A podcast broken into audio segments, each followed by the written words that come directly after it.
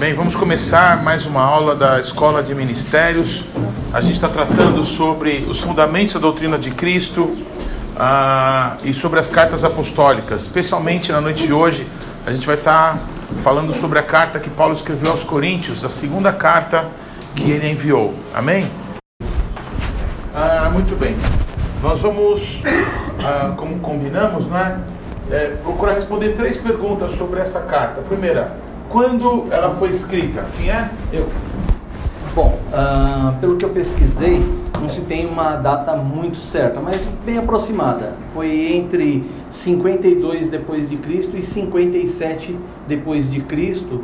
Uh, Julga-se que foi na primavera de um desses dois anos e foi durante a terceira viagem do apóstolo Paulo.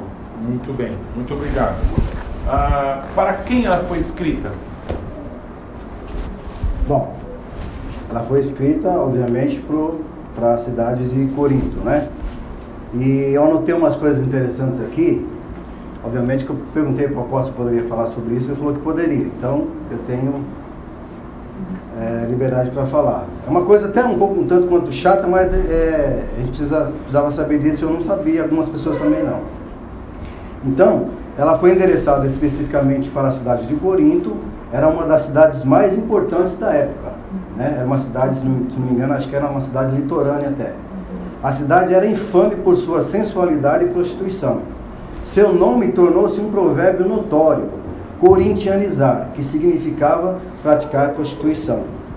Com que objetivo essa carta foi escrita?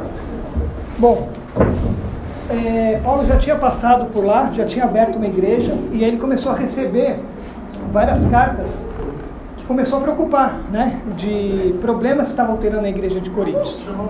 E dentre esses problemas tinham alguns que ele tratou literalmente nessa carta. Que estava tendo divisão, muita divisão na igreja. Estava tendo muita divisão, imoralidade sexual. Alguns grupos entendiam de o que é, praticavam, outros não aceitavam. Então estava tendo essa divisão também os dons do Espírito estavam sendo usados inadequadamente. Então eles tinham dom, mas estavam sendo usados totalmente sem propósito. Isso estava causando uma divisão na igreja, né? E aí Paulo escreve exatamente por conta dessa preocupação para restaurar, para unir, para mostrar que é, para eles não esquecerem da doutrina de Cristo, porque com tudo isso estava se esquecendo da verdadeira do, doutrina. Isso é a primeira carta a, a Coríntios. E a segunda, por conta de tudo isso que estava acontecendo na primeira carta, muitos crentes começaram a se rebelar, né? Inclusive indo para outras doutrinas, e nesse período estavam se levantando também falsos apóstolos, né? Estavam é, denegrindo inclusive o caráter de Paulo, do próprio Paulo. E aí Paulo nessa segunda carta ele escreve com esse propósito para defender a sua autoridade e a sua unção como apóstolo e para dizer que olha igreja é, tem jeito, vamos voltar para a doutrina, para a doutrina e essa doutrina é Jesus Cristo. Então o propósito, o propósito foi realmente para restaurar tudo isso, colocar a igreja de Coríntios no eixo, porque eles sabiam, tinham dons, mas estava causando uma série de divisões. Inclusive, é, naquele texto que fala, eu sou de Paulo, eu sou de Apolo, foi exatamente por conta disso, outros apóstolos se levantando e gerando outras doutrinas.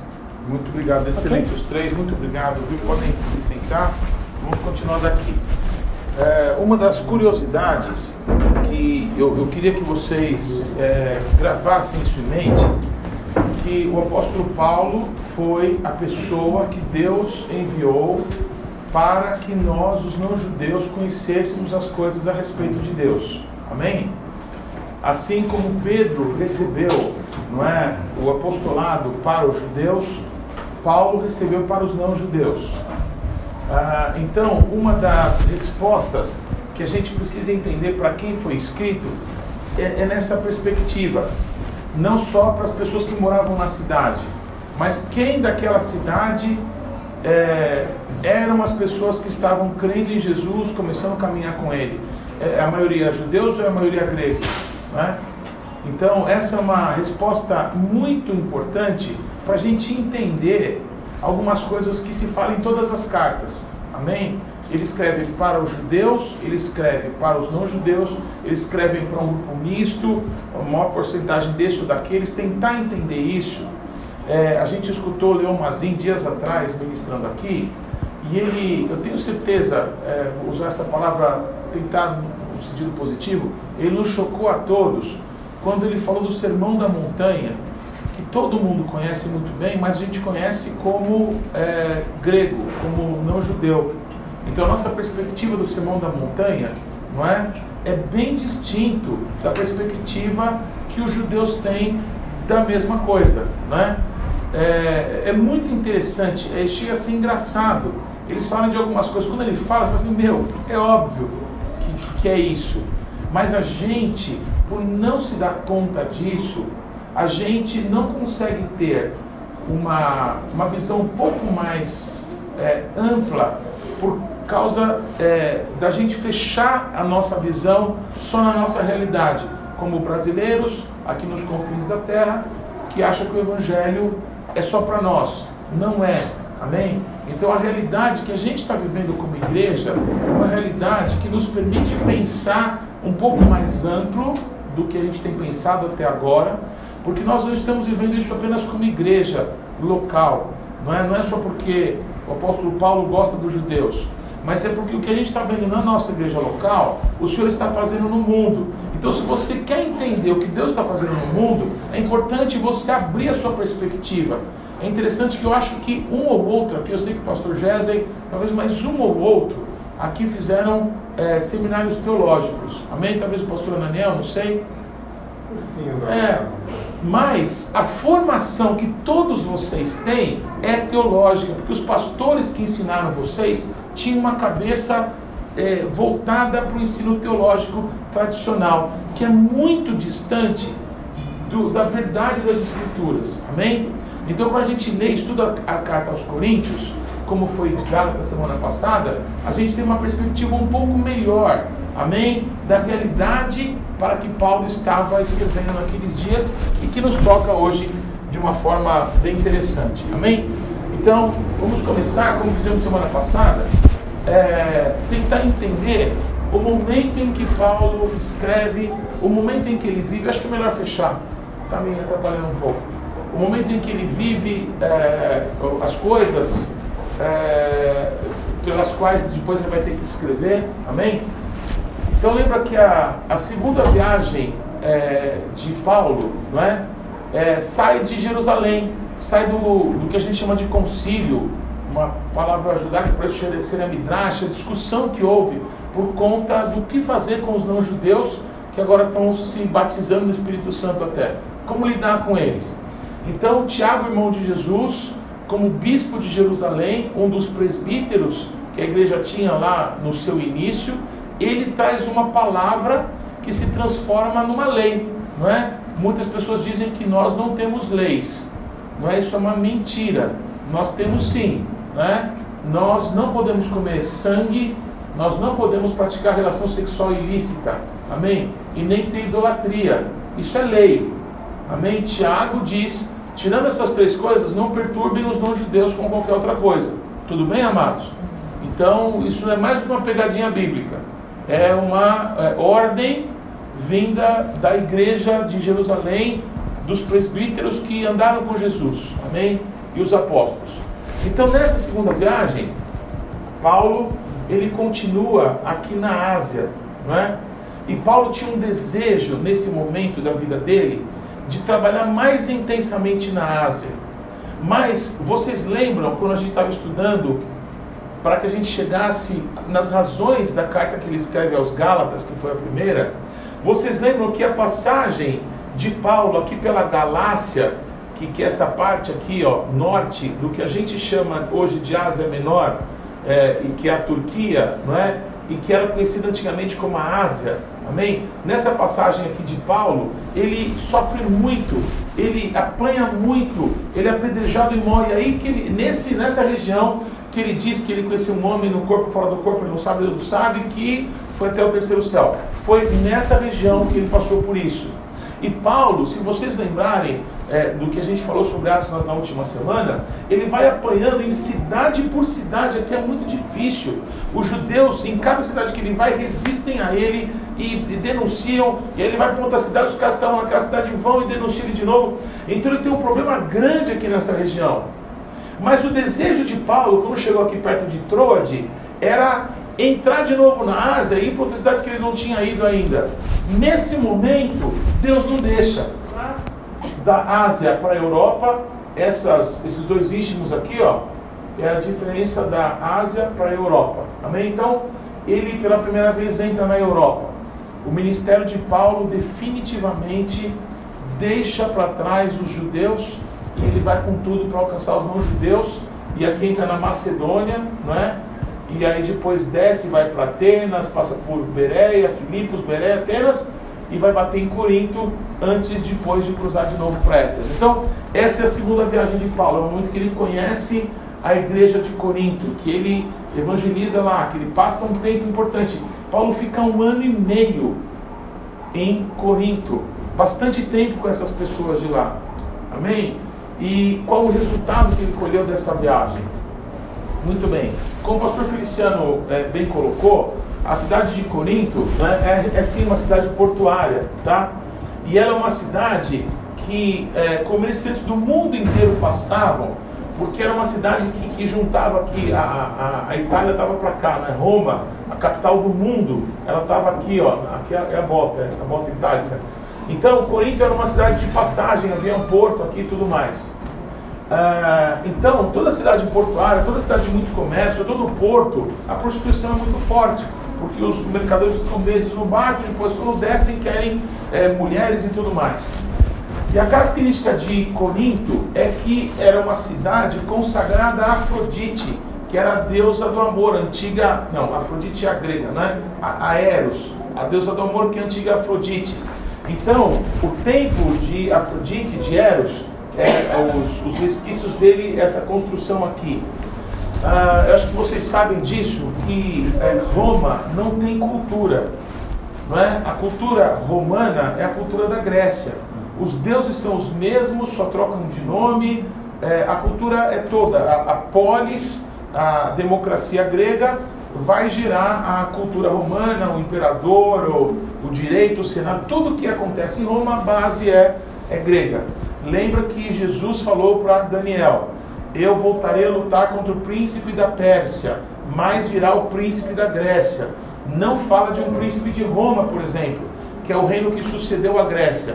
Ou seja, o príncipe da Grécia é o que continua controlando, não só naquela época, há dois mil anos atrás, que continua controlando hoje a mente e os corações de pessoas do mundo inteiro e muito forte no cristianismo, porque foi nessa região que surgiu. Bem, lá em, aqui é uma, são as ruínas da cidade de Corinto, tá? Aqui o templo de Afrodite e de Eros. E o, acontecia em Corinto uma coisa curiosa, não sei se é essa a melhor palavra, que era prostituição cultural. O que, que era isso? É, era costume se dizer que toda noiva deveria é, consagrar o seu casamento a Afrodite. Né? Então, ela, pelo menos uma vez na vida, ela ia se prostituir ganhar o dinheiro da prostituição para fazer o seu enxoval. E assim ela prosperaria, ela teria uma vida boa no seu casamento. Então ela tinha que se prostituir com um estrangeiro que sempre passava por Corinto. Então, Corinto, a prostituição na igreja, na cidade de Corinto era muito forte. Eu lembro eh, na Copa do Mundo, na Copa do Mundo ou na Olimpíada, Olimpíada. na Olimpíada de, de Atenas, não é?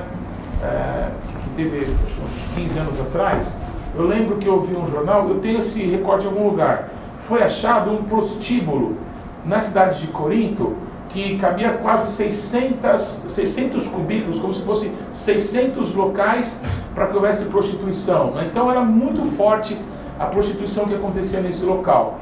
Ah, então a prostituição cultural era isso: o dinheiro que era arrecadado ficava para as pessoas, mas a prostituição era um culto para essa entidade que era adorada nesse local. Logo, as características que esse demônio manifestou nas pessoas que serviam é, naturalmente precisava ser combatida quando as pessoas se converteram. Amém? Não parece o que a gente enfrenta no Brasil, não é? Com a questão da sensualidade, do carnaval e tudo mais, as pessoas se convertem, mas não são essas as lutas que a gente enfrenta muitas vezes com pessoas, porque ela hoje ela crê em Jesus, mas ela foi formada numa numa mentalidade, numa cultura absolutamente distante de Deus. Então Paulo vai para lá e começa a trabalhar nessa cidade com esse tipo de confronto espiritual. Amém? É, vocês sabem que é, nós somos latinos, não é? é? Faz parte da cultura latina que a mulher seja a forte na família, a forte na casa, é? Então a mulher manda e o homem trabalha e obedece. É verdade? Isso vem da, da cultura latina. E vem de onde isso? Vem dos demônios que atuaram nas famílias, eh, tirando não é, o, os valores estabelecidos por Deus na palavra. Então, essa região né, das sacerdotisas é, é, tem uma influência muito grande em características que a gente identifica nas nossas famílias, nas nossas vidas. Por isso que a carta aos Coríntios, quando a gente lê, a gente fala, uau, parece que ele deu uma olhada na nossa igreja aqui. Não é uma coisa apenas para aquela época, é uma coisa atual. Sabe por quê? Porque os demônios não morrem, eles só mudam de nome. Mas são os mesmos demônios que continuam atuando. Aonde havia o pecado, superabundou a graça de Deus. Glória a Jesus. Mas não quer dizer que você não tenha que tratar com esse tipo de problema que era comum nessa região. É, um texto precioso, amém? É esse daí. Eu coloquei um, um slogan ali, uma, uma chamada escrita assim: para pregar na Ásia, Paulo tinha muito que aprender ainda. Olha o que está escrito em Atos. E percorrendo, Atos 16, 6 a 10 e percorrendo a região frígio-gálata, tendo sido impedidos pelo Espírito Santo de pregar a palavra na Ásia, defrontando Mísia, tentavam ir para Bitínia, mas o Espírito de Jesus não permitiu. E tendo contornado Mísia, desceram a Trode. À noite sobreveio a Paulo uma visão, na qual um varão macedônio, ou seja, um varão europeu, estava em pé e lhe rogava, dizendo: Passa a Macedônia e ajuda-nos. Assim que teve a visão, imediatamente procuramos partir para aquele destino, concluindo que Deus nos havia chamado para lhes anunciar o Evangelho. Deus impede que alguém pregue o Evangelho? Sim, para preservar a sua vida. Se você vai morrer nesse lugar você tanto deseja alcançar para Cristo, Deus vai impedir que você vá para lá. Foi o que aconteceu com Paulo. Ele estava apanhando em todos os lugares aonde ele ia apedrejado, perseguido, falavam mal dele, ele não estava dando conta. O apóstolo Paulo estava para aprender aquilo que mudou o ministério dele. Amém? O que muda o ministério de Paulo, ele escreve aos Coríntios.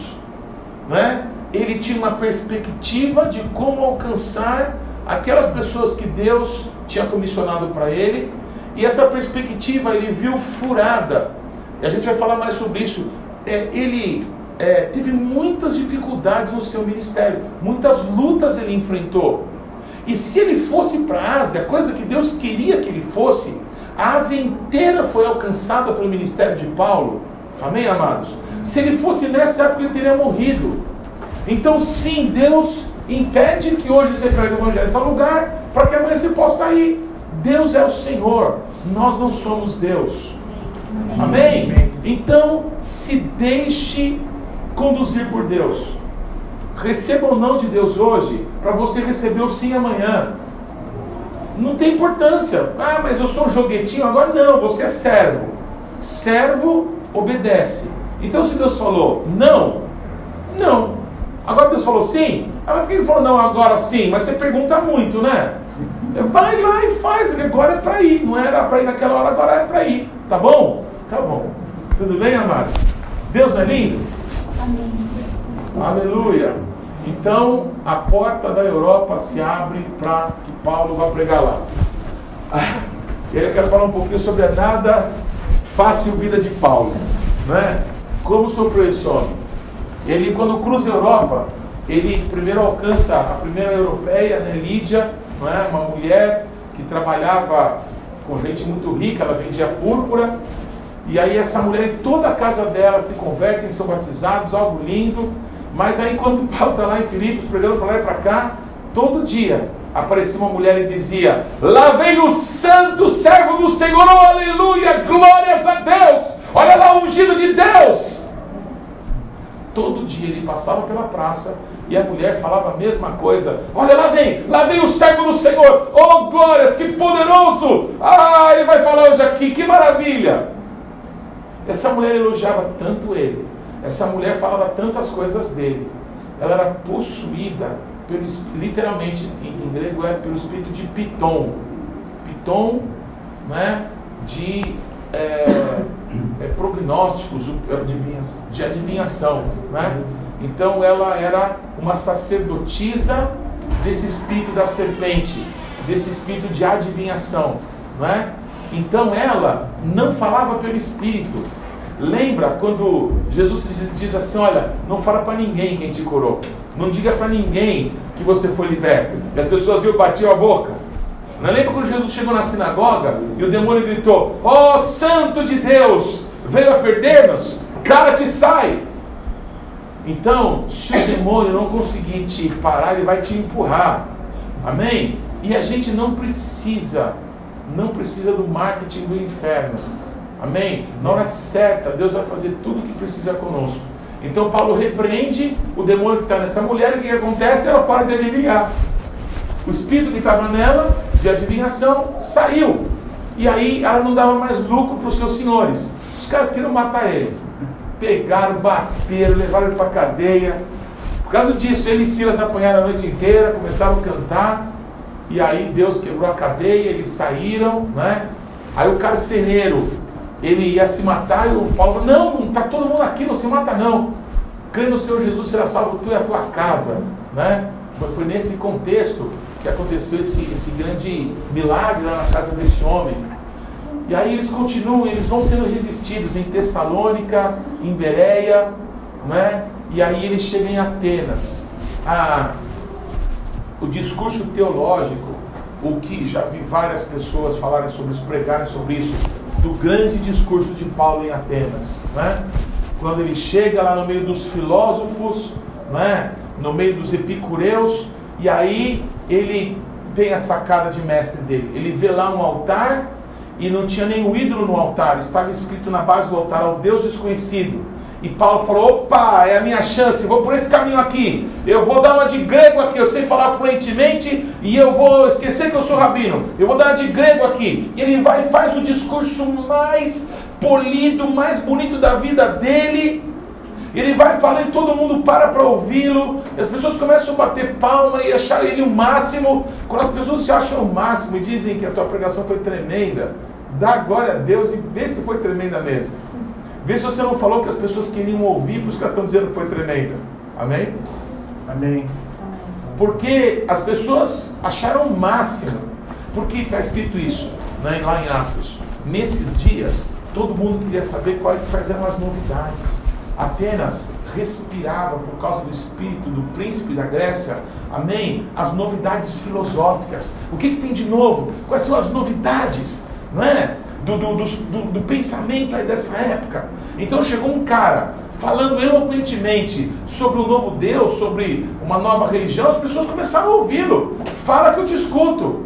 E Paulo foi falando às pessoas, achando o máximo, quando ele fala que Jesus ressuscitou dentre os mortos.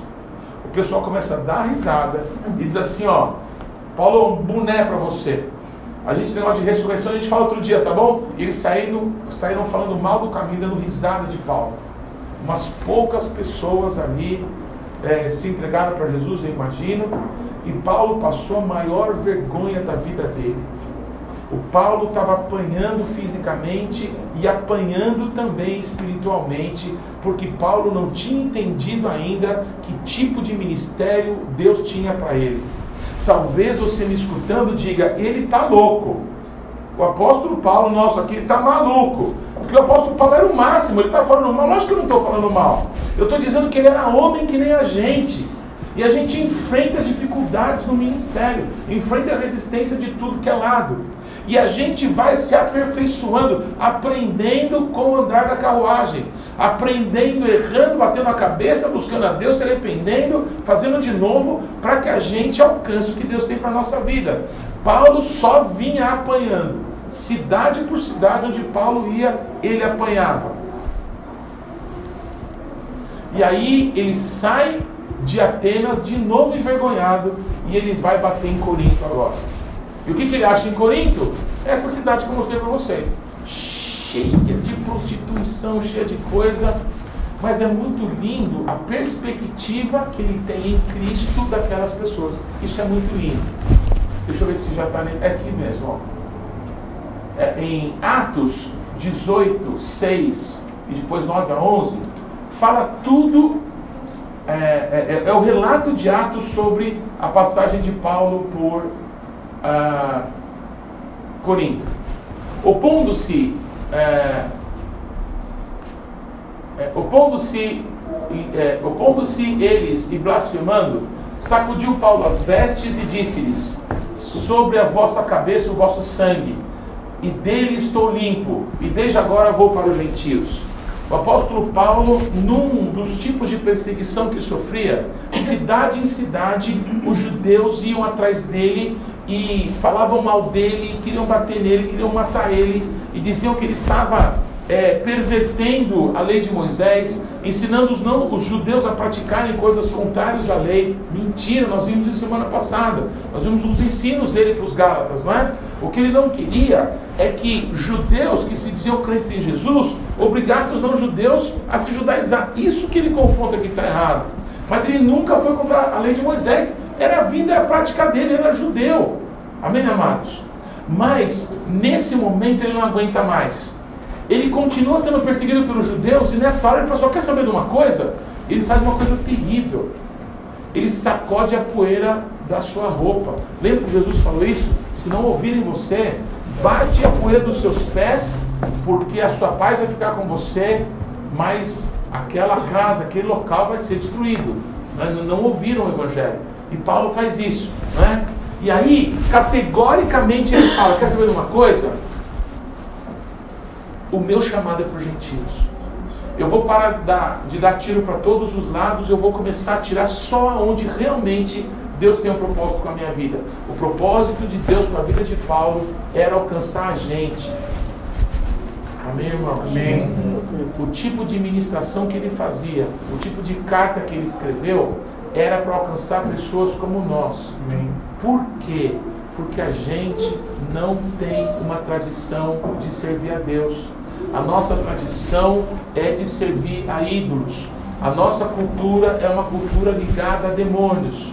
A nossa cultura é uma cultura que valoriza as coisas do mundo e não as coisas de Deus. Então, Deus pegou uma pessoa formado, não é, de tradição de família, não é, com, com princípios de Deus, com princípios milenares de Deus, e pega essa pessoa e manda que ele vai ensinar para nós, os não judeus, como servir a Deus. Amém, amado? Amém. Ontem eu ministrei lá em, em Mogi e eu falava sobre isso. É, se eu tivesse a condição de ver uma discussão entre Paulo e Moisés, é, eu acho que Moisés diria assim para Paulo: É, Paulo, você chora de barriga cheia, porque eu que tive um problema grande, porque eu tinha um povo inteiro comigo que tinha a palavra mas não tinha o Espírito Santo. Era difícil lidar com aquelas pessoas. Eles não queriam falar pessoalmente com Deus, eles mandavam eu ir falar com Deus. Não, foi muito mais difícil para mim do que para você, Paulo. Né? O povo que você ministrou, todo mundo era batizado do Espírito Santo, todo mundo tinha dons do Espírito Santo. Não, o povo que eu andava que era difícil. Né? Uma vez eu tive que falar alto e bom som. Né? Quem dera que todos profetizassem. Porque o que faltava para o povo que eu lidei era o Espírito Santo. E aí eu imagino Paulo respondendo: Ah, Moisés, você era feliz e não sabia. Difícil é a minha situação. Um bando de gente se converteu ontem e hoje já está querendo, sabe, profetizar uma vida do outro. É uma bagunça que você não queira saber. Porque eles não conhecem nada da palavra, zero. E ainda são orgulhosos, porque eles não querem nem ler. E eles acham que sabem de tudo, porque eles sentem um arrepio e já profetizam. Ah, o meu trabalho é muito mais difícil. E aí eu faço essa pergunta para você: o que é mais difícil? Ter um povo que tem a palavra e não tem o espírito? Ou um povo que tem o espírito e não tem a palavra? Qual que é mais difícil? Ter um povo. É igual. Ter um Tem um povo. pouco. Eu há anos penso nessa resposta e não tenho uma resposta. Mas o que eu posso te dizer é que tem um segredo na Bíblia que diz assim: se a queda deles, se o tropeçar deles foi salvação para nós, o que será dessas pessoas levantadas de novo? Romanos 11. É, alguém já é, lendo sobre a história da igreja, principalmente a história do último século, já percebeu que alguns dos maiores avivamentos que aconteceram no século XX, quase todos aconteceram com batistas que foram avivados? Quem já percebeu isso?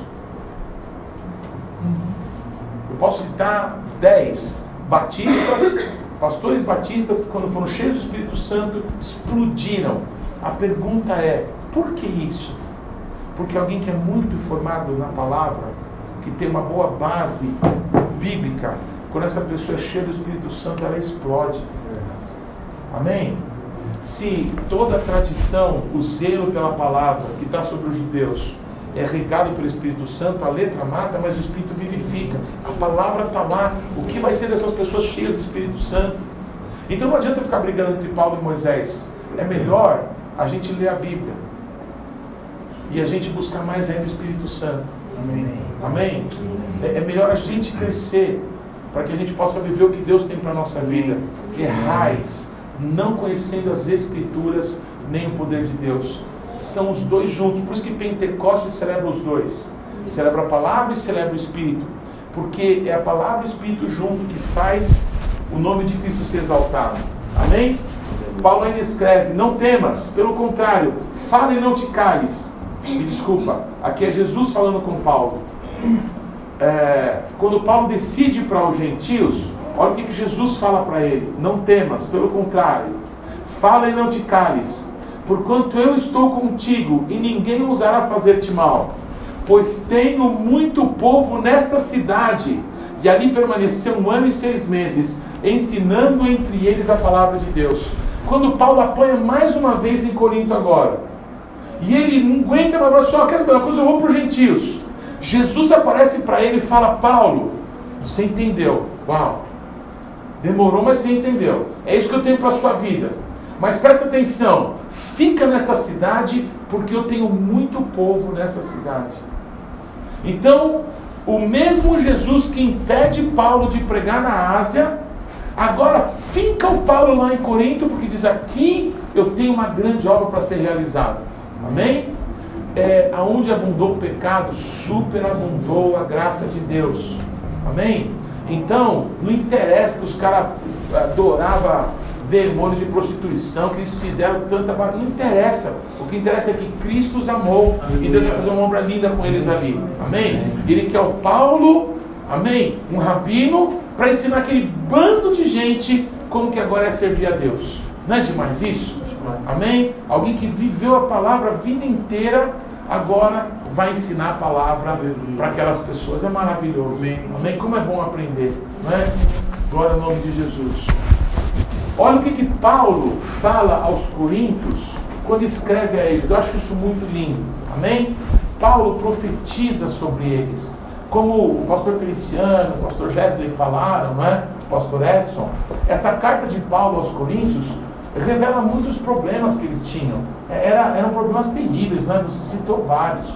Mas mesmo assim, escrevendo essa carta e sendo claro com os problemas que tinha, Paulo tinha uma visão de Deus a respeito deles. Olha que lindo isso. Sempre dou graças a Deus a vosso respeito, a propósito da sua graça, que vos foi dada em Cristo Jesus, porque em tudo fostes enriquecidos nele, em toda palavra e em todo conhecimento, assim como o testemunho de Cristo tem sido confirmado em vós, de maneira que não vos falte nenhum dom. Olha, ele está dizendo que o selo dessas pessoas é a presença do Espírito Santo, manifesta com todo tipo de dom que tinha, estava entre eles. Eles me parece que receberam o Evangelho com muita alegria. Não é? Puxa, quando você fala de Deus para alguém que está com sede, você dá uma água fresca para alguém que está com sede, a pessoa bebe derramando no canto da boca, porque bebe com vontade. Parece que essas pessoas receberam com grande alegria a respeito de Jesus, e Paulo vê isso, e Paulo os louva por isso. Agora olha o que ele fala: aguardando vós a revelação de nosso Senhor Jesus Cristo, o qual também vos confirmará até o fim para serdes irrepreensíveis no dia do Senhor Jesus Cristo. Fiel é Deus. Amém, amados? Paulo está demonstrando que alguma coisa estava para acontecer com eles que confirmaria eles até o fim. Quando a gente lê esse texto dessa maneira, aguardando vós a revelação do nosso Senhor Jesus, alguém pode pensar que está falando da volta de Jesus. Mas o apóstolo Paulo está falando o que Deus tem falado com cada um de nós. Nós precisamos ter uma revelação de Jesus Cristo. Porque nós temos nesses anos que temos frequentado a igreja, nós nos convencemos que realmente Deus é o caminho certo. De que os valores cristãos são os melhores mesmo de que a gente não quer aquela vida que nos levava a estar divorciados hoje ou estar com a vida destruída amanhã. Nós não queremos isso para nós. Mas isso é pouco comparado com a revelação de Cristo a cada um de nós. É o Apolo pregando sobre o arrependimento. Ó, vocês precisam fazer sete semanas de libertação, tá bom? Ah, tá bom, vamos lá fazer. Aí fizemos, li, tá tudo, confessei tudo que era para confessar. Mudou? Não mudou. Então o que está faltando? Se eu, se eu, se eu fiz, eu, eu fiz o rito, eu batizei, eu fui lá batizei. É, mas o que está faltando? Está faltando a gente sair de um lugar de precisão e para um lugar de exatidão. Amém? O que está faltando é a revelação de Jesus Cristo a cada um de nós. Nós continuamos crentes carnais se a nossa, se o nosso entendimento de Cristo é apenas de regras, é apenas de liturgias, é apenas de compromissos. Eu tenho que entregar meu dízimo porque isso é certo. Se eu estivesse no mundo, eu daria 10% para caridade. Eu daria 10% porque o, o, pai, o pai rico, é, pai pobre, como é que é aquele livro? Pai rico. Pai rico e pai pobre. Pai rico pai pobre. Esse livro aí, ele fala que você tem que dar 10% da sua renda, né? porque todo mundo que, que prospera faz isso. Né? Cuida do social. Então, intelectualmente, você pode servir a Jesus sem conhecê-lo. E o apóstolo Paulo escreve para essas pessoas cheias de problemas. Vocês sabem a carta que ele escreveu para elas, falando de coisas absurdas. Mas ele diz: Olha, é, eu, eu oro por vocês, aguardando a vós, aguardando vós, a revelação de nosso Senhor Jesus Cristo, o qual também vos confirmará até o fim. Então, a, a revelação de Cristo no coração de cada um de nós, a revelação de Cristo às pessoas que você pastoreia, que é uma escola de ministérios, não é? Que você ensina, que você exorta, que você inspira, que você encaminha, que você evangeliza. A revelação de Cristo é que vai levar essas pessoas aos céus, à salvação, a uma transformação. Amém? Para que para ser irrepreensíveis no dia do Senhor. O apóstolo Paulo escreveu e cria que aquelas pessoas com tantos problemas seriam irrepreensíveis no dia do Senhor. Olha que lindo. Amém. Amém? Essa mesma expectativa e confiança ele declara para a nossa vida, porque essa carta também é para nós. Amém. Amém, amados? Então, se há uma possibilidade de sermos irrepreensíveis, é porque nós estamos num processo. E esse processo não pode parar, nós temos que querer continuar nele. Amém? Bem, não obstante é, esse incentivo, né, pela qual fosse chamados à comunhão do seu Filho Jesus Cristo, nosso Senhor, não obstante um elogio desses, o apóstolo Paulo fala dos problemas que havia lá na igreja do Coríntios, não é verdade? Não, não dá para citar todos os problemas e falar de todos eles, né? Mas alguns vocês falaram. Lá na igreja de Corinto tinha muita divisão. O que, que é uma divisão? Mais de uma visão. Quando você tem duas visões, você tem uma divisão. Amém? Pensar de um jeito diferente. Ah, quer dizer que eu não posso mais pensar? Sou obrigado a pensar o que você pensa? Não, não é. É obrigado a pensar o que Cristo pensa. É obrigado a pensar. Temos um só coração, um só pensamento. Ah, mas eu não concordo com o apóstolo nisso naquilo, naquilo outro. Problema seu. Havia divisão, era um problema na igreja. O apóstolo Paulo escreve. Lá tinham partidarismos. Ah, eu sou do fulano, eu sou do ciclano, sou do Beltrano, eu sou de Paulo, sou de Pedro, sou de Apolo. Quem que é Paulo, quem que é Pedro, quem que é Apolo? A carnalidade, né? os crentes carnais, quando falamos isso, e não estamos ofendendo, como não somos ofendidos, como Paulo nos chama de crente carnal, é por causa disso, desse tipo de situação. Se há divisão no meio de vocês, né, é porque vocês são carnais, vocês são espirituais. Porque só tem um espírito. Amém?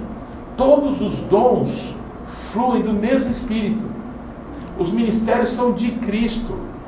Vocês têm que ter o mesmo modo de pensar, o mesmo modo de falar, o mesmo modo de agir. Como conseguir isso? Se nem concordar a gente concorda.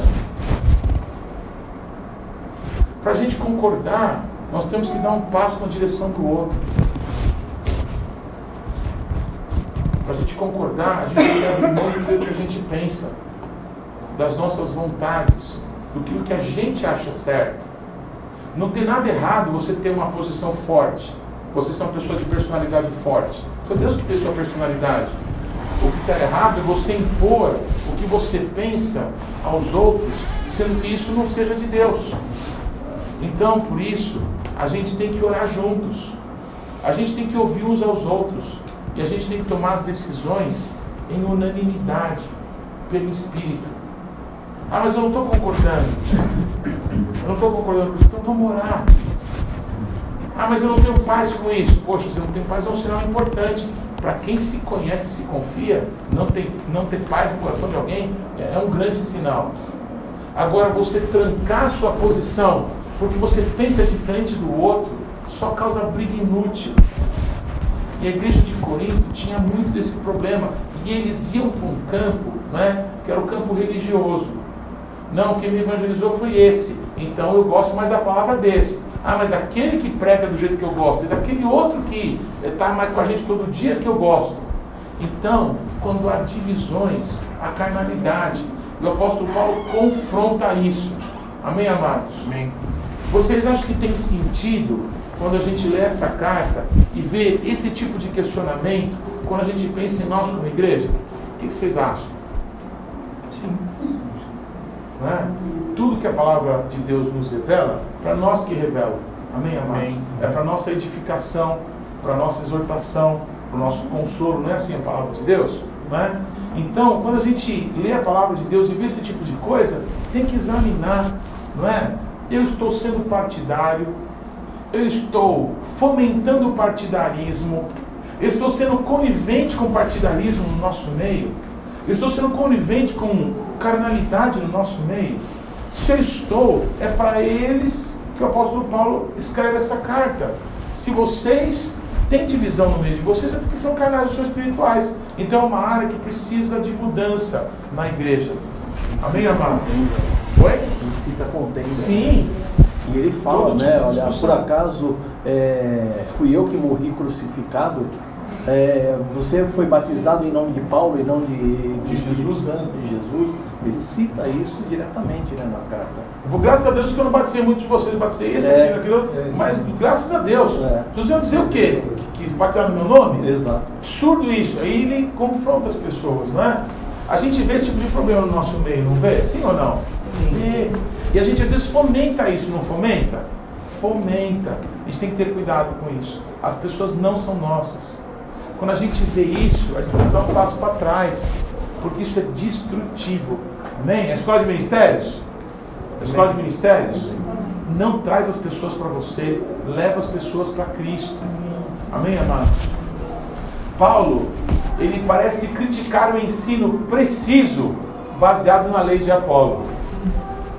Lembra que Paulo, é, o Apolo pregava com exatidão, me desculpa, com precisão a respeito de Cristo, né, com muita eloquência e tal. O Paulo parece criticá-lo, não é? Quando é, fala dessas divisões que estavam ali acontecendo entre os coríntios. No final da carta ele vai dizer, puxa, eu até quis que o Apolo fosse para aí, mas ele não pôde, mas quem sabe outra hora ele vai poder. É, Me parece que há um, um mal-estarzinho mal ali.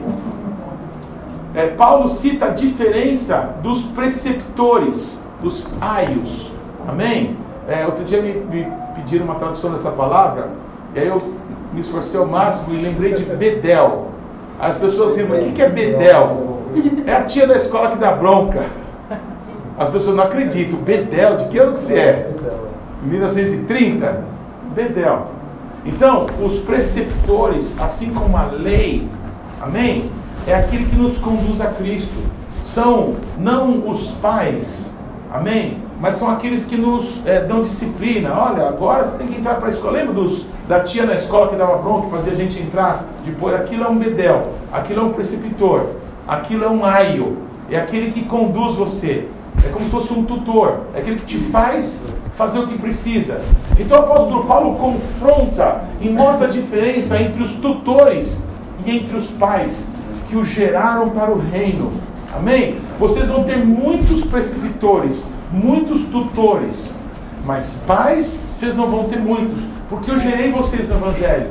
Então vocês estão escutando, não é? Outras coisas estão permitindo divisão entre vocês, mas que papo é esse de divisão? Vocês, em vez de permanecerem no aio, não é? com o preceptor, com o tutor, vocês têm que entender que o evangelho do reino foi pregado para vocês. Então essas divisões não têm sentido. Nós temos que ter um só parecer, uma só maneira de pensar. Então aí são alguns dos problemas que o apóstolo Paulo é, ficou um ano e meio em Corinto. E aí depois, quando ele vai lá para Éfeso e fica dois anos em Éfeso, na igreja é, lá em Éfeso, de lá ele escreve para os coríntios. Deu para entender? Então ele fica um ano e meio em Corinto, vai para é, Éfeso, conhece lá, vai para Jerusalém e depois na terceira viagem ele vai e fica em, em, em Éfeso. Lá de Éfeso ele escreve para Corinto. Amém? Então ele já conhecia bem esse povo, ele ficou um ano e meio lá. Foi o segundo lugar onde ele mais ficou na vida dele trabalhando. E quando, depois de todo o trabalho que ele fez lá, ele vai escrever, ele tem que escrever algumas coisas ridículas até. Não é? Por quê? Porque era uma igreja com muitos problemas. Mesmo assim, ele os valoriza, porque acredita que se Cristo for gerado neles, essas coisas todas vão deixar de existir, por causa de Cristo revelado a eles. Dá a entender né, que, ele, que, ele, que lá ele tem bastante trabalho, mas que também ele gosta, né, que ele fala, né? que é, eu quero, quero voltar aí, mas não quero voltar com, é, de passagem, eu quero passar um tempo com vocês. Né? É ele certamente tinha esse coração, né? Agora não sei se as pessoas lá queriam, porque, ó, seria melhor vocês resolverem esse negócio, que se eu for aí, vai ficar pequeno, né, lembra? Do carro Mas aqui. ele também reconhecia, né, apóstolo? Ele falava assim, olha. É, eu não vou batizar porque tem gente que faz isso melhor do que eu. É então eu não vim para fazer isso. Vocês podem fazer isso, né? Então ele está dizendo que ali ele tinha gente capacitada que podia fazer e não precisava um atropelar o outro, ou seja, exerce bem o que foi, o que estava na tua mão, você. na tua mão, né? É bem isso, né? Amém. Muito bom. É, outros problemas na igreja. O problema da impureza e da perversão, não é? E quando ele fala sobre isso, ele faz um convite para o Pessa, né, para os coríntios, que ele fala assim: vamos celebrar a Páscoa né, sem, os, sem o fermento velho da maldade, da malícia, mas os pães sem fermento da verdade e da bondade. Amém? Então ele diz assim, gente, precisa arrancar esse fermento do pecado, da iniquidade que está no meio de vocês. Em 1 Coríntios 5, de 11 a 13, ele diz assim, mas agora vos escrevo, que não vos associeis com alguém que dizendo-se irmão for impuro, ou avarento, ou idólatra, ou maldizente, ou beberrão, ou roubador.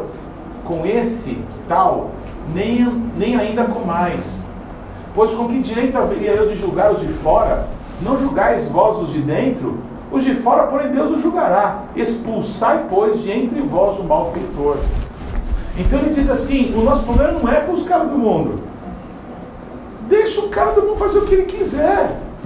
Ele tem 30, 40 anos só, tadinho, para curtir essa vida. Deixa o cara do mundo. O problema não são as pessoas do mundo. O problema são as pessoas que se dizem irmão, praticam iniquidade.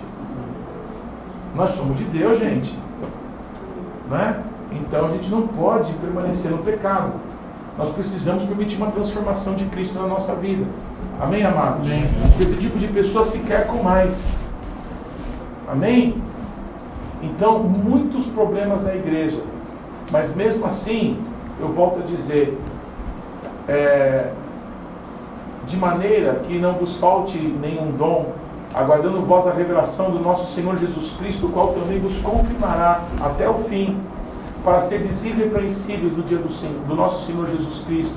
Fiel é Deus. Amém? Na infidelidade da gente, fiel é Deus. Amém. Na incapacidade da gente, fiel é Deus. Na impossibilidade da gente, fiel é Deus. E é em Deus que Paulo estriba a carta que ele escreve para essa igreja cheia de problemas.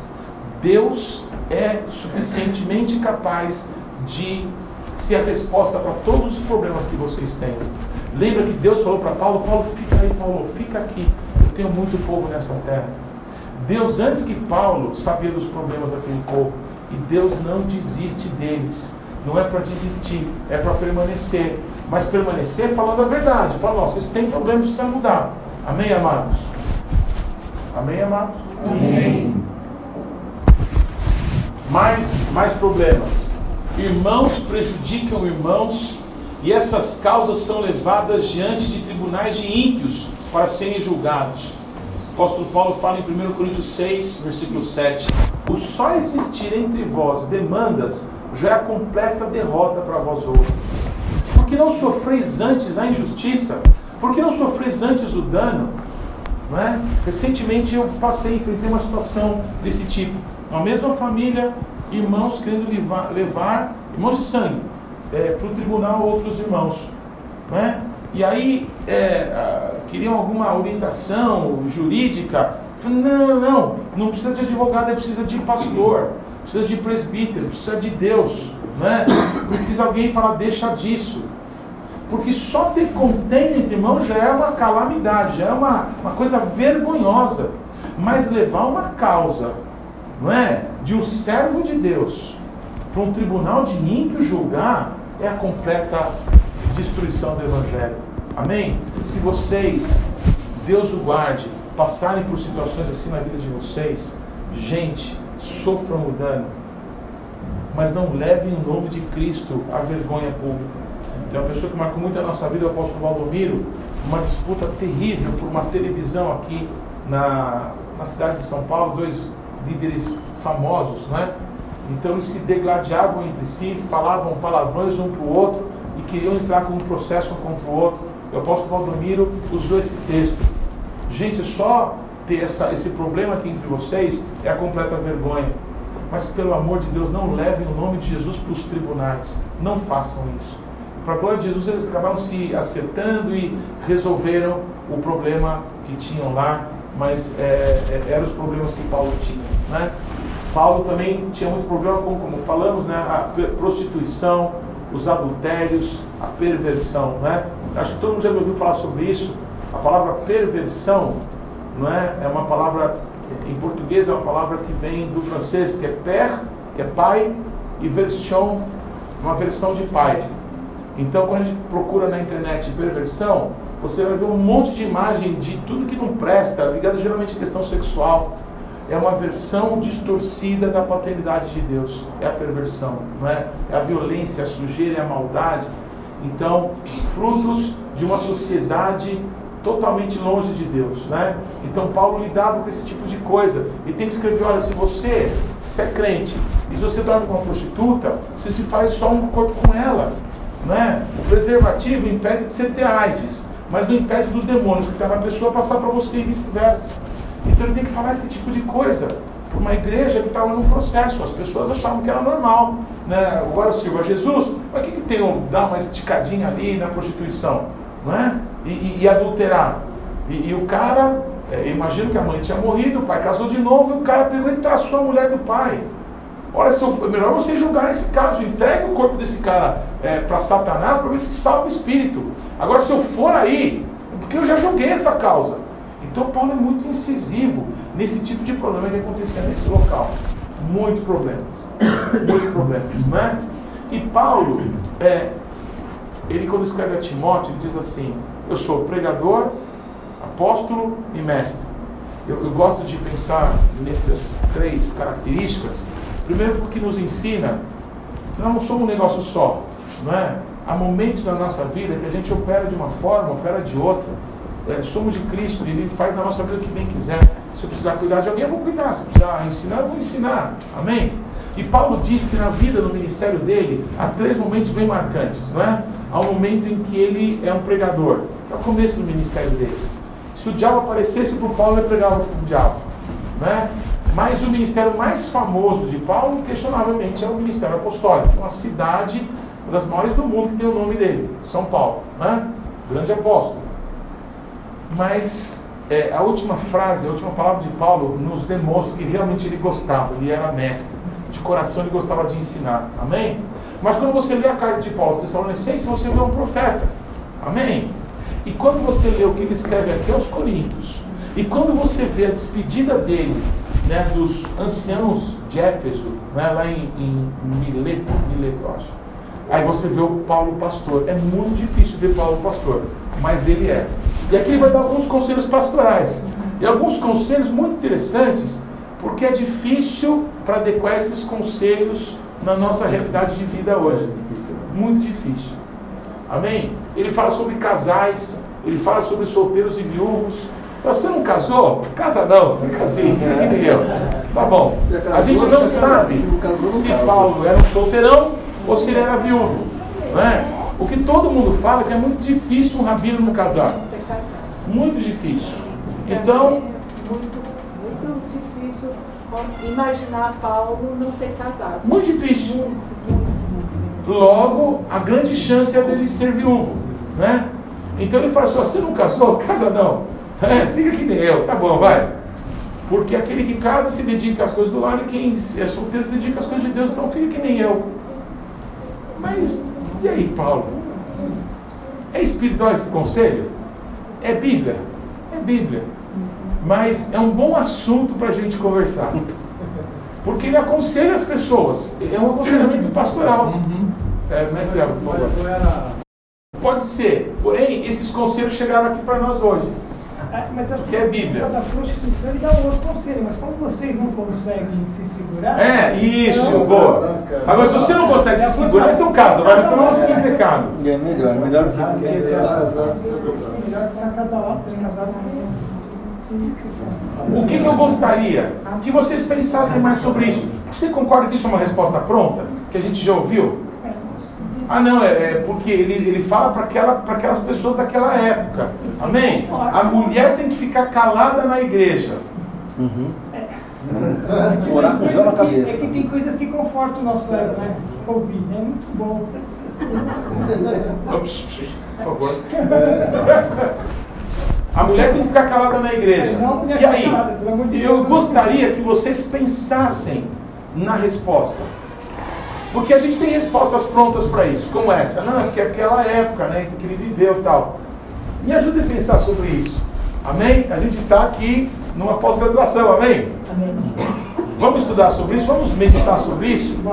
Nós já perdemos uma ministra dessa igreja porque disse que não podia é, é, crer na Bíblia por partes. Então, como a Bíblia diz que a mulher não pode ficar calada, que a mulher não pode falar, tem que ficar calada, então ela saiu da nossa igreja, porque era uma pastora, dizendo: Eu não posso mais abrir a minha boca, não posso falar mais na vida de ninguém, eu não aceito mais o ministério feminino. Eu falei assim: Você está louca. Nossa. Mas ela não abriu mão. Ela falou assim: Não, eu não posso mais falar. Então, ó, você não pode falar na vida do seu filho também. Ah, não, mas é meu filho. Não, ele é casado. Aí eu travei ela, mas não adiantou. Checkmate. A, a pergunta é que eu estou fazendo: E aí? Está escrito isso na Bíblia também? Não? Sim. É, é importante que a gente medite sobre isso. Amém?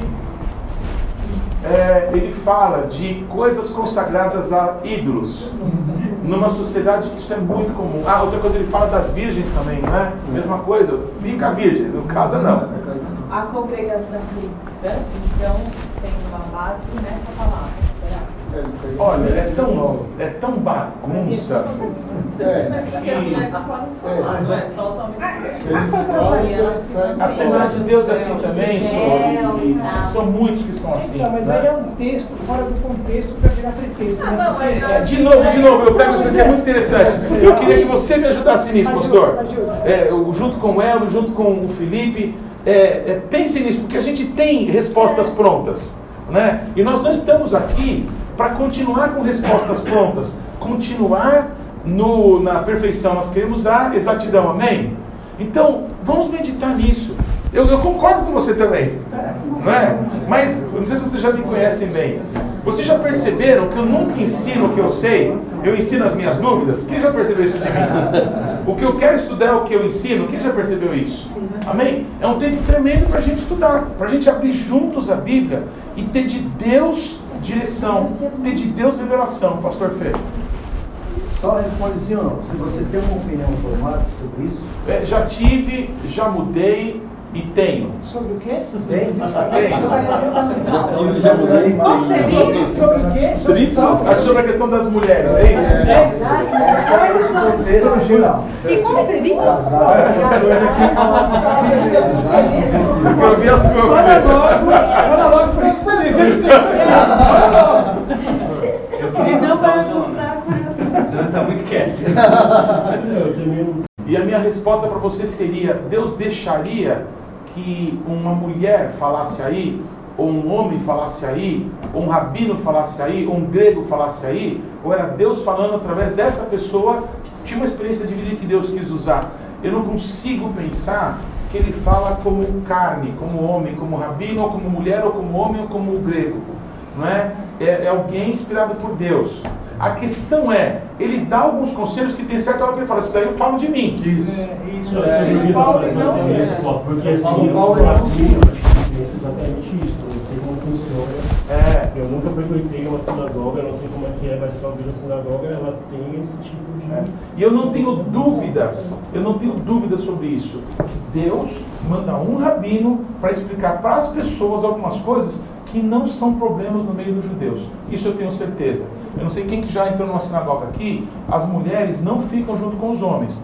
Ou elas ficam em cima, ou ficam atrás, e elas não param de falar. A cara já me falou isso. Que é uma conversadeira que ninguém presta atenção em nada. As que são religiosas são muito religiosas, mas a maioria fica falando de tudo e ninguém presta atenção de nada, a ponto da mulher no judaísmo não saber de nada, de nada, de nada, porque a religião é para homens, não é para mulher. Não é verdade? Então o Paulo jamais precisaria mandar uma mulher calar a boca na igreja, porque na, na, na, na realidade que ele vivia, isso não acontecia. Então isso passou a acontecer quando as corintianas É, corintiano é assim, pra mim é isso. A corintiana já entra, é, porque eu- a minha resposta. Ele chegou lá, é, é, que o- Diz não de corintiano. É, porque eles usavam o termo corintianizar, né? Então, as mulheres, tudo que você já falou desde o começo, tinha um papel forte lá. Quem profetizava eram as mulheres. Sim. E as novas convertidas. Quem profetizava na igreja? Provavelmente Não era machismo, não era porque ele era um rabino, é porque as mulheres se levantavam para profetizar de qual fonte? Se elas eram novas novas convertidas. Era Jesus a fonte, pelo que Ou a era está como a mulher não. que expõe o Paulo lá? Não, porque o que acontecia lá na cidade tinha Mesmo um, espírito, né? tinha um auditório para 18 mil pessoas. E eles iam lá para ver o quê?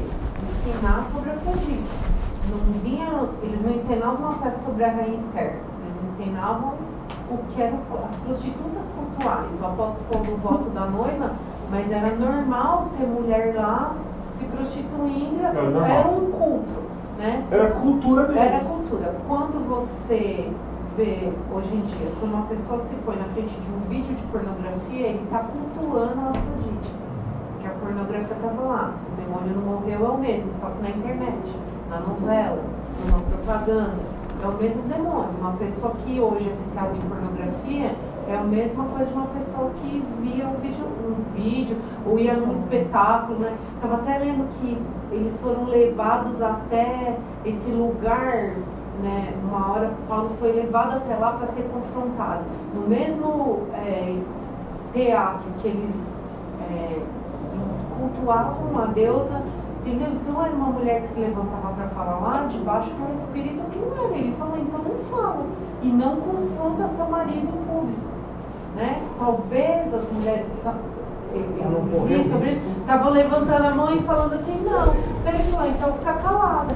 Né? Isso não quer dizer que você não possa ensinar. Mulheres sérias, ela não está uma ensinando a outra, uma chegando para outra dando um conselho. Né? E eu acho muito legal, tem uma parte que ele fala assim, ó, pergunta para o seu marido em casa. Né? É muito válido para nós, para o nosso. Pergunta para o seu marido em casa, não faça como eu que já passei vergonha de às vezes falar uma coisa e chegar em casa com puxão de orelha, né? Nossa, estava errada, não faz assim, né? Eu não guardei e perguntei em casa? A minha explicação é isso, que estavam profetizando errado. Eu queria falar só uma coisinha, eu tenho uma resposta clara. É para mim, é o que está escrito lá que Paulo escreveu aos Gálatas. Revestidos de Cristo, não há homem, nem mulher, nem judeu, nem não judeu, nem escravo, nem livre. Revestidos de Cristo, somos filhos de Abraão, amém? E temos a graça de Deus sobre nós. Então não prega que nem homem, não prega como um machão, não prega como uma mulherzinha, não prega como um grego, não prega como um judeu. Prega revestido de Cristo. Haja, não sou eu quem vive, mas Cristo vive em mim. Não são as minhas características humanas, são as divinas de Deus que está na gente. Perdão, Camila, depois o pastor Feliciano. Tem essa, essa passagem, e lá naquele texto, quando Paulo fala assim, é, que vocês terão a revelação de Cristo até os fins. É, Falta-nos muita revelação, mas com mulher, eu digo, nós já temos um pouquinho de uma revelação de que nós somos em Cristo, de que nós, do que nós somos chamadas para Cristo, né? de, de, de sermos é, mulheres sábias, é, as casadas é, submissas aos seus maridos, é, de, de, termos uma santidade em Deus, em Jesus e uma, e um, uma, uma doutrina de vida que não é mais a do mundo. Sim. Nós estamos em Cristo. E por isso nós temos essa, essa diferença e que nos dá liberdade em Cristo de exercermos o chamado dele. Eu concordo 100%. Né? E eu peço que a gente é, não corra desse texto. Né? E a gente permaneça nele e pense um pouco mais. Até uma das lições de casa é isso. Mas que a gente é, pense um pouco mais. Pastor Fé. Então, se a, se, a, se a palavra nos ensina para a gente pegar como homem, não como machão, como mulher, não como mulherzinha, dá a entender claramente que naquela época as mulheres não tinham realmente entendimento nem para falar e nem para pregar. É, imagino que sim, mas como todos podeis profetizar, não é? então na hora que havia um derramado do Espírito Santo, estava acontecendo sobre todos ali, então havia muita confusão. Então Paulo, ele escutou bastante coisas e fica claro que ele recebia cartas, alguém falou isso, ele recebia cartas de pessoas de lá é, dizendo os problemas que eles estavam passando. E aí uma coisa muito importante, só um segundinho que levantou a mão. Eu acho que o ponto importante que ele esquece isso, porque a mulher até a revolução sexual não tinha, né, até a adolescente para cá, a mulher não tinha voz. Não se não era considerada até na Então assim, era uma coisa de cultura, na cultura mesmo. Mas será que em Corinto? Mas Paulo. Não, então, mas é. Eu acho que não. Mas Paulo, quando ele fala... Corinto não era assim. É. Mas não era assim. Não era assim. Era o contrário. Não, mas eles Então, mas porque elas vinham das sacerdotisas. Sim, aquilo que a Carla falou faz sentido, e ele fala uma coisa assim, vezes ele fala, falo eu e não Senhor. Isso aí a gente tem que entender o que ele está querendo dizer. Então, ele diz, digo eu e não Senhor. Né? A gente, às vezes a gente já tem uma resposta para isso. Mas ele fala, digo eu não Senhor. Ou seja, não é um mandamento de Deus, mas é algo que eu, como apóstolo, como rabino, como o que, ele está se pondo ali? Ele está dizendo, digo eu, mas não Deus. Eu penso assim, mas a palavra de Deus, modelo diferente do que eu estou colocando. Eu não acho, eu não acho que ele tenha falado que Deus pensa diferente do Não, que verdade, digo colocando. eu, não senhor, não é o que eu estou falando. Eu estou dando uma opinião como é, apóstolo, que- como rabino, como o quê? Aqui, Na verdade, eu entendo Como que assim, homem, como como pessoa, não, você pode seguir esse conselho ou não. Não, então, mas o que eu está entendo. Então, mas o que eu entendo, Jonas, é que assim, Paulo usa isso em Coríntios. Eu recebi do Senhor o que vos ensinei. Aí é Então ele ouviu direto de Deus. Não necessariamente o que ele está falando não significa que não seja por Deus.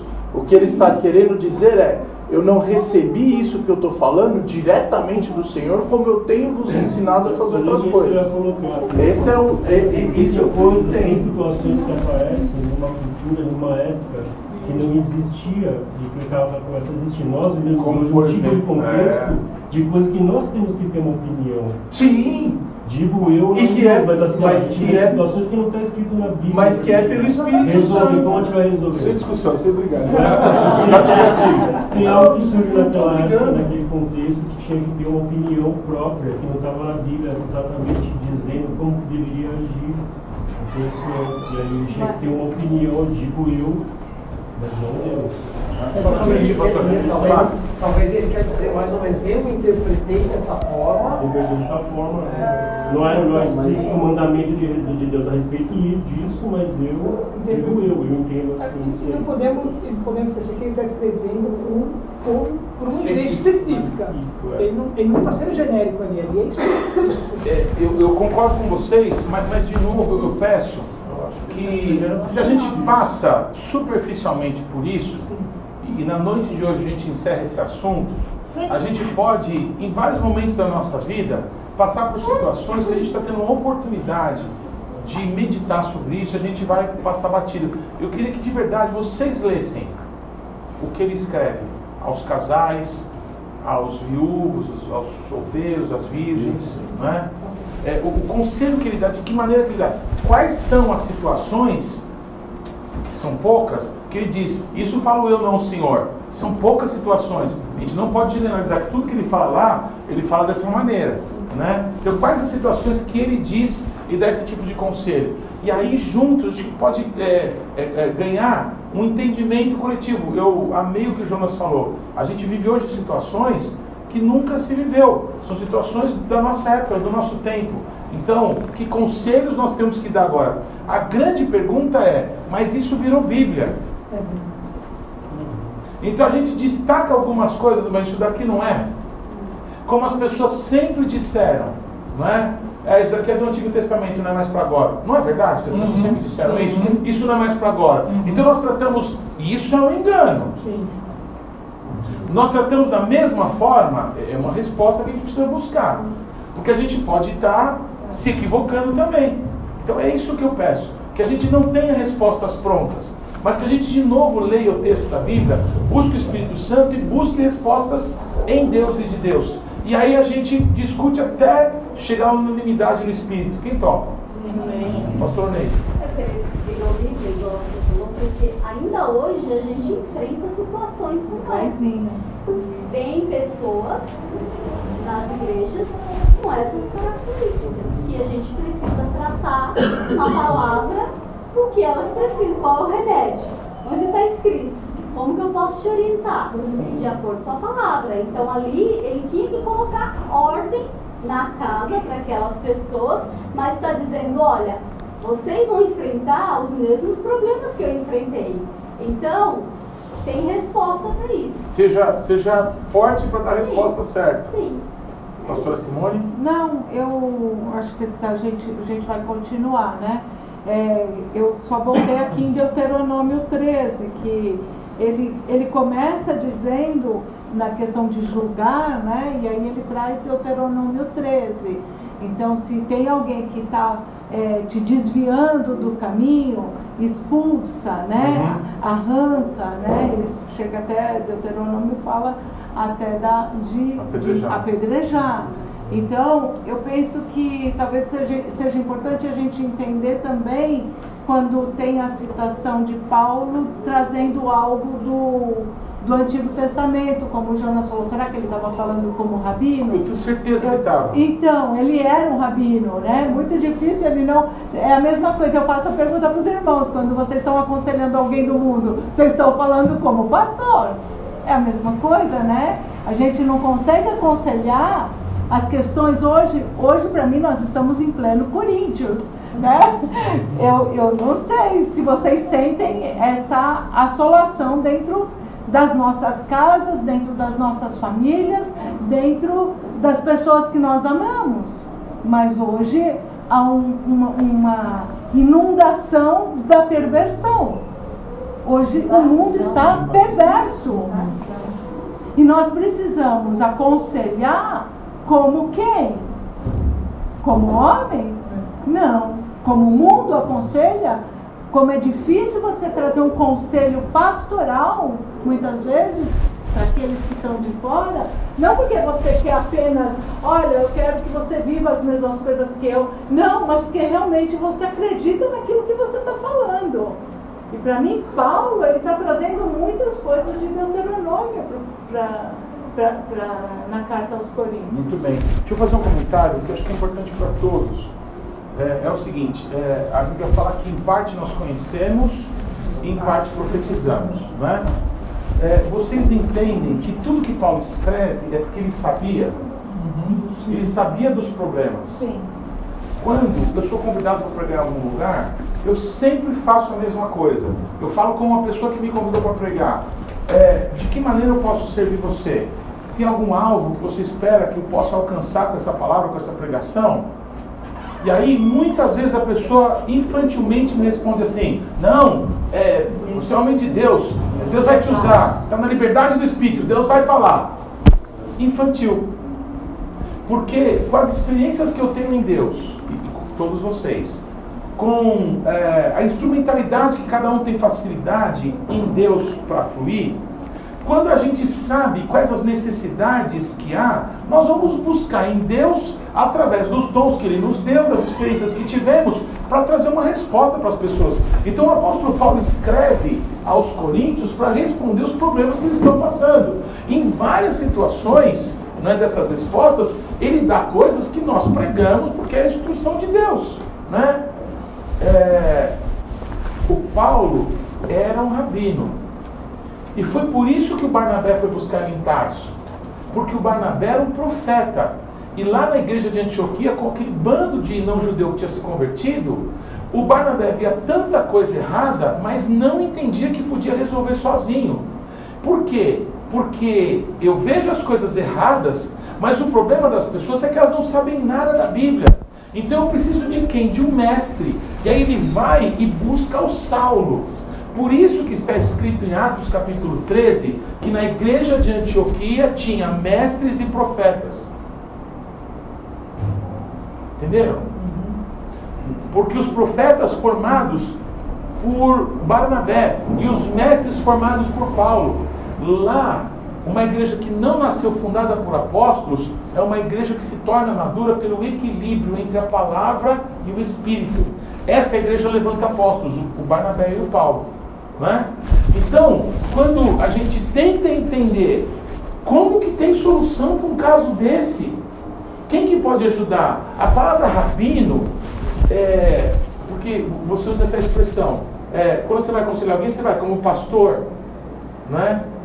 Porque infelizmente a palavra rabino, ela foi descaracterizada como a palavra pastor também foi. Há alguns aqui que são pastores de verdade. E quando flui no ministério pastoral, manifestam o ministério pastoral de Cristo. Não é? Mas rabino não é um título também. É, é, é, um, é uma função, é um mestre. Não é? Nós conhecemos um rabino que é rabino. Rabino ele é um, é um mestre. Ele é um rabino. Não é? Ele ensina o que o Paulo fazia em Corinto era ensinar as pessoas.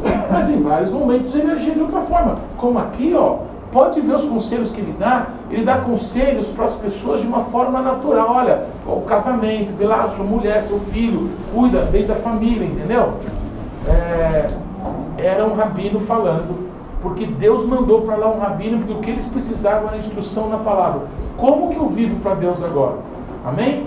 Quando Jesus fala o sermão na montanha, Jesus explica como que faz para viver a Torá. Amém? O que o Leon Mazin pregou aqui, que foi tão extraordinário, foi justamente isso. Quando a gente lê que é um rabino falando só para judeus, e a gente que é não judeu lê esse texto, a gente precisa primeiro entender o que, que ele disse para aquelas pessoas que estavam ali. E a compreensão faz assim, então. Entendeu? Como é importante a gente casar isso sem disputa. Porque é o irmão do filho pródigo que está reclamando. Por esse cara deu as costas para o pai e agora está voltando aí? Não! Tem que andar juntos, os judeus e os não judeus. São filhos do mesmo pai. E a herança é o pai. Amém. Amém? Temos que andar juntos e aprender coisas. Vamos caminhar um pouquinho mais. Coisas consagradas a ídolos, numa sociedade onde isso é muito comum. Amém? Uma coisa que a gente tem que considerar também, vendo o que Paulo escreve aos Coríntios, um pouquinho mais para frente, é sobre a volta de Jesus, né? É, eles aguardavam Jesus voltar ali, ó, em pouco tempo. Amém? E é, uma das coisas que faz ele escrever sobre os que estavam morrendo era justamente o desespero que começou a haver no cristianismo é, por conta das mortes das pessoas. Pera lá, e aí? Né? Mas Jesus não vai voltar? Ele não prometeu que vai voltar logo? E as pessoas estão morrendo, estão sendo martirizadas. Como é que a gente faz agora? Então tudo tem a ver com aquele momento que estavam vivendo mesmo. Amém? Podemos falar das coisas consagradas a ídolos? Não. Mais alguma coisa? É... Se você for no mercado, não pergunta nada. Amém? Se alguém que não é crente te convidar para comer na casa dele, e ele disser para você que aquilo é consagrado aos ídolos, não coma. É uma série de circunstâncias aí, né? Uhum. Se não falarem nada. Se um cara que não é de Deus te convidar para você ir na casa dele e você aceitar, você aceitou. E se o cara falar que aquilo é consagrado, não coma. Não coma por causa da consciência. Uhum. Tua. Não.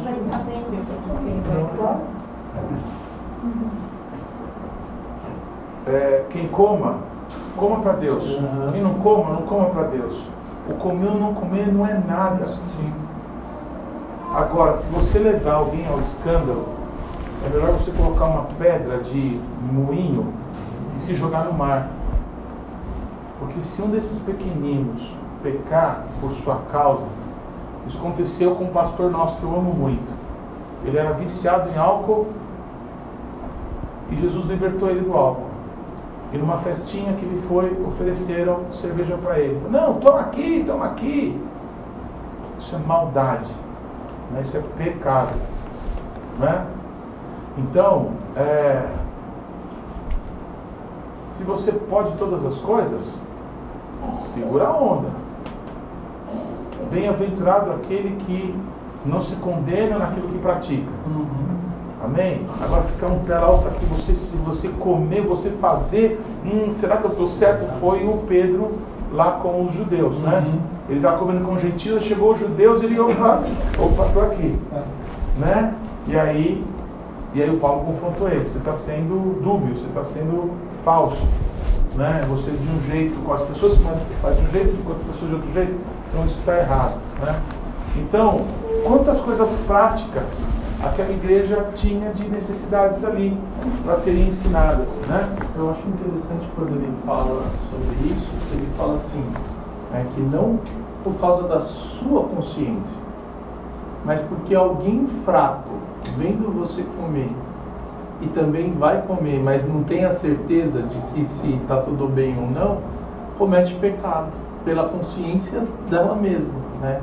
Mas se você come e a sua consciência é, é tranquila, ok, mas se alguém fraco, pelo seu exemplo ver e for fazer também e não tem a certeza, ela acaba é, acaba levando a pessoa a pecar também. Aí uma pergunta então, que horas são? 10 e 10, tem mais 15 minutos aí. É, Você come frango com sangue? Como é que chama frango a cabidela? Você come? Você gosta? E aí? Pode comer? É? Pode comer? Chouriço? Eu tenho nojo. Mas não pode comer de tudo? Pode ou não pode? Acabou de falar uma lei, não pode comer sangue. Isso é lei. Mas não é só sangue, é Como não tem ninguém carne perto. sufocada também. Eu vou comentar no irmão passado. Tem mais coisa. Mas como é que você vai saber hoje em dia se a carne foi sufocada ou não? Por isso você não deve Tem perguntar. gente que não come. Então É. Pra não correr o risco. Não como. Por isso tem. Então, uma pessoa que come é, é, galinha com frango, galinha com frango, frango com sangue, ou come. Ah, ela vai para o inferno? Não. Mas diz que não pode. Depende da consciência.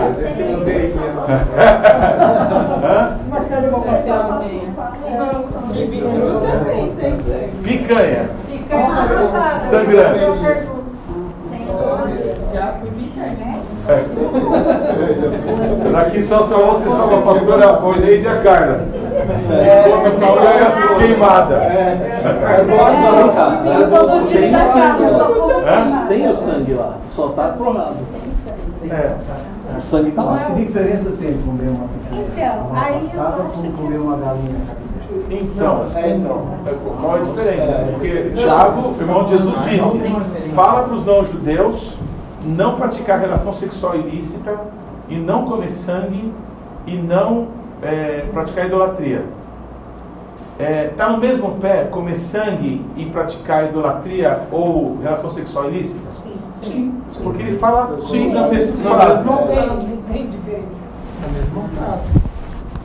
E aí? Eu estou perguntando. E aí eu testo que você falou. Se você não come sua condenação, Mas Comer sangue, comer deliberadamente sangue. mas comendo a picanha não é deliberadamente. Tá lá. Se você se você comer com o intuito de, de, de consagrar isso a falsos deuses, eu acho que é proibido. Agora, você É isso que está escrito na Bíblia? Não, não é, mas é o meu entendimento. Mas, mas você acha que você pode estar errado? Abaixo. Deixa eu fazer uma O que você faz com isso? Não é melhor você pensar na resposta? Deixa eu fazer uma é pergunta. uma coisa importante ter uma conclusão, né? Comer carne crua é pecado? O que, que você, o que que você Não, diz? estou te perguntando. Tem sangue? Então, Tem não, sangue. tem, não necessariamente não tem no carpaccio, mas sangue. Mas na O picanha sangue tem. tá lá, mas não tem o sangue É, escorrendo. então, mas é igualzinho que Você entendeu? Beleza? Que Pastora não tem Mel. sangue. Não é igualzinho a picanha?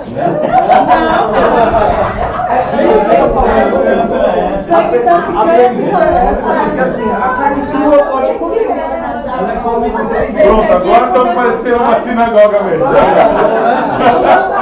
Olha o comedor de picanha defendendo a picanha. Agora, agora, Só o vídeo. Agora nós estamos. Eu depende como põe,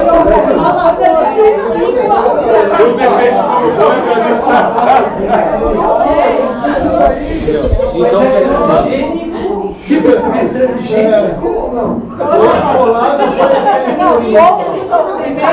Lição de casa. É, exatamente. É, você tem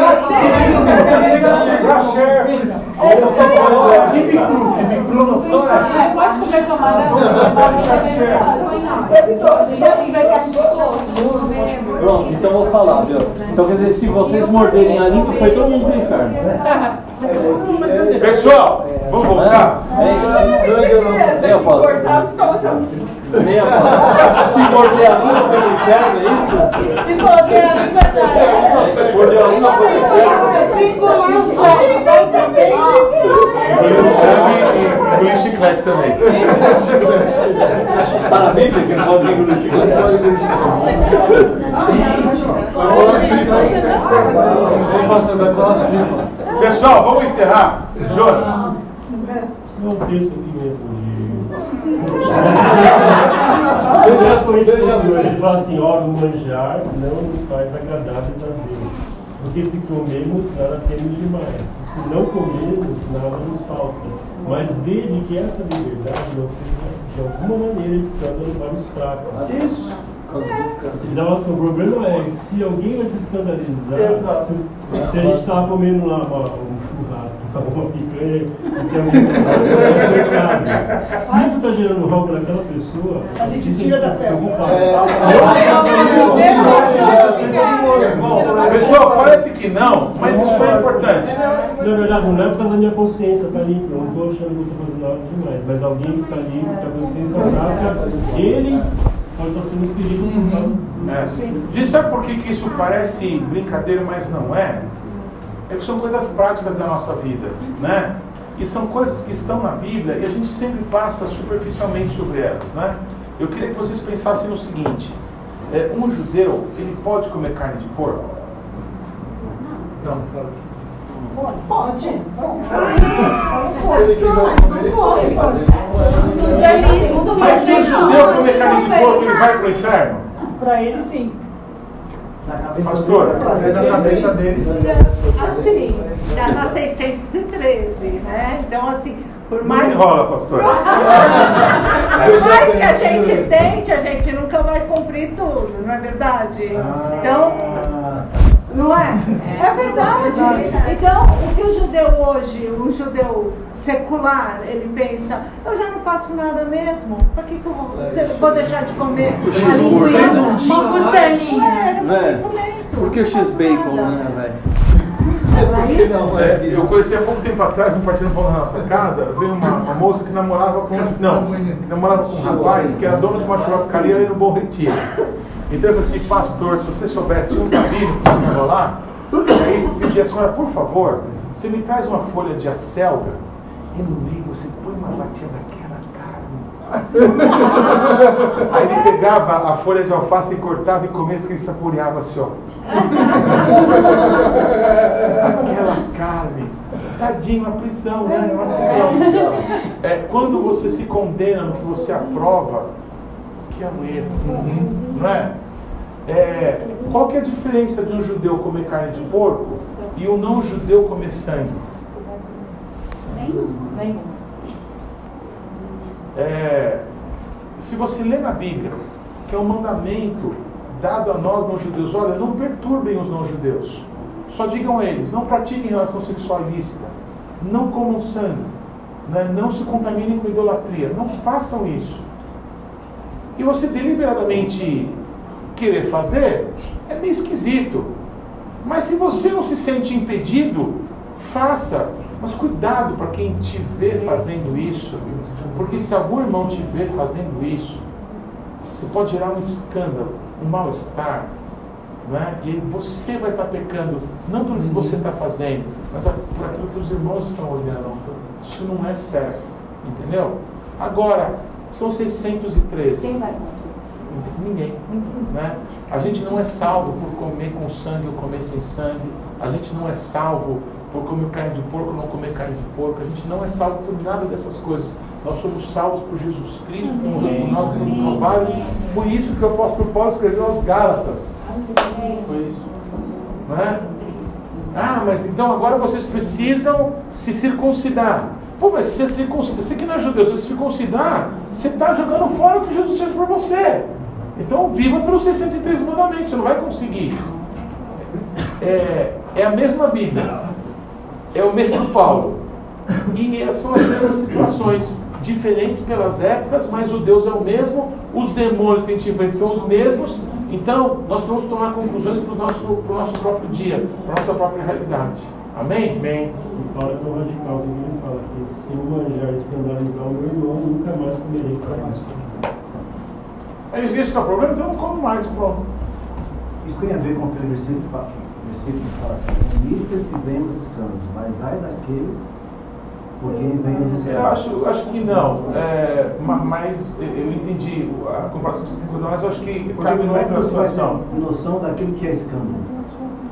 É isso que é isso É que talvez esse, esse pensar. caso aí é alguém que faz um, um baita pecado e todo mundo vai ficar sabendo quando o pastor é ferido, as ovelhas se despertam. Então, mas então para Deus não tem nem pecadinho nem pecadão. Então se o cara comete um baita pecado, é considerado, então o cara É nesse sentido, se ele, se ele escandalizar algum irmãozinho fraco na fé, talvez seja a mesma situação.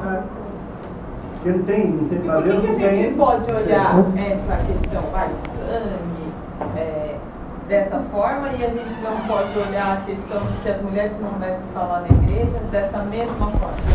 Eu, eu preciso de uma resposta nossa, que a gente medite sobre isso. Porque é a Bíblia, a gente não pode passar por cima. Foi aquilo que aquela pastora falou, né? É, ela falou assim, olha, eu não, eu não, eu não posso fazer vistas grossas para a Bíblia. Falei, mas não é isso que a Bíblia está falando. Não é. É a mesma coisa que já falaram para mim. Ah, não pode chamar ninguém de pai, só aquele que está no céu. Mas vai ver para quem Jesus falou isso. E se é verdade que ninguém pode chamar de pai no mundo, não chama mais seu pai de pai. Não deixe seu filho te chamar de papai. É hipócrita. Vai se ferrar. Não é verdade? Tô gravando. Vai ter que editar. Melissa, peraí, pessoal. Eu quero realmente saber, e até participar para ver aonde você está Porque há duas semanas atrás, né, que eu registrei o Partido Pão, eu ouvi a mensagem do bispo e uma frase que me marcou muito foi é, pior do que os judeus, pior entre aspas, né, do que os judeus que só seguem a lei, somos nós hoje que fazemos as nossas próprias leis. Então, quando eu vejo isso, é a lei. Será que hoje a gente não está fazendo as próprias leis? Deixando algumas coisas de lado, interpretando outras ali. Então, assim, eu realmente fico assim, instigada. Eu quero saber aonde a gente vai chegar com isso. Pensando nessa frase que você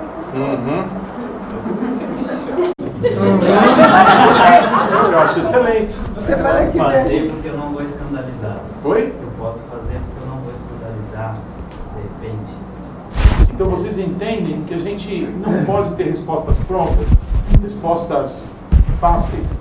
A gente precisa ler a Bíblia juntos, precisamos meditar juntos para nós e para as pessoas que a gente vai influenciar. Não é? É, e aí? Imagina uma coisa, né? Nós estamos falando do mesmo jeito que a senhora falou, então quer dizer que a questão do, do pecado sexual entra no meio do mundo. Imagina quando os árabes converterem, lá quantas esposas eles têm, né? É, você tem mais de uma esposa de prostituição, ou você, você não pode casar? Não, Por então isso começa a virar. Melhor do que a lei é conhecer o coração de Deus. Porque a lei só coloca a gente embaixo do fundo.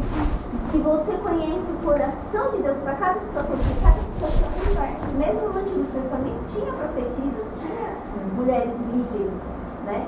Que eram reconhecidas por todos. Então, melhor do que você seguir a lei, conhecer a lei, fazer o que é certo, é conhecer o coração de Deus.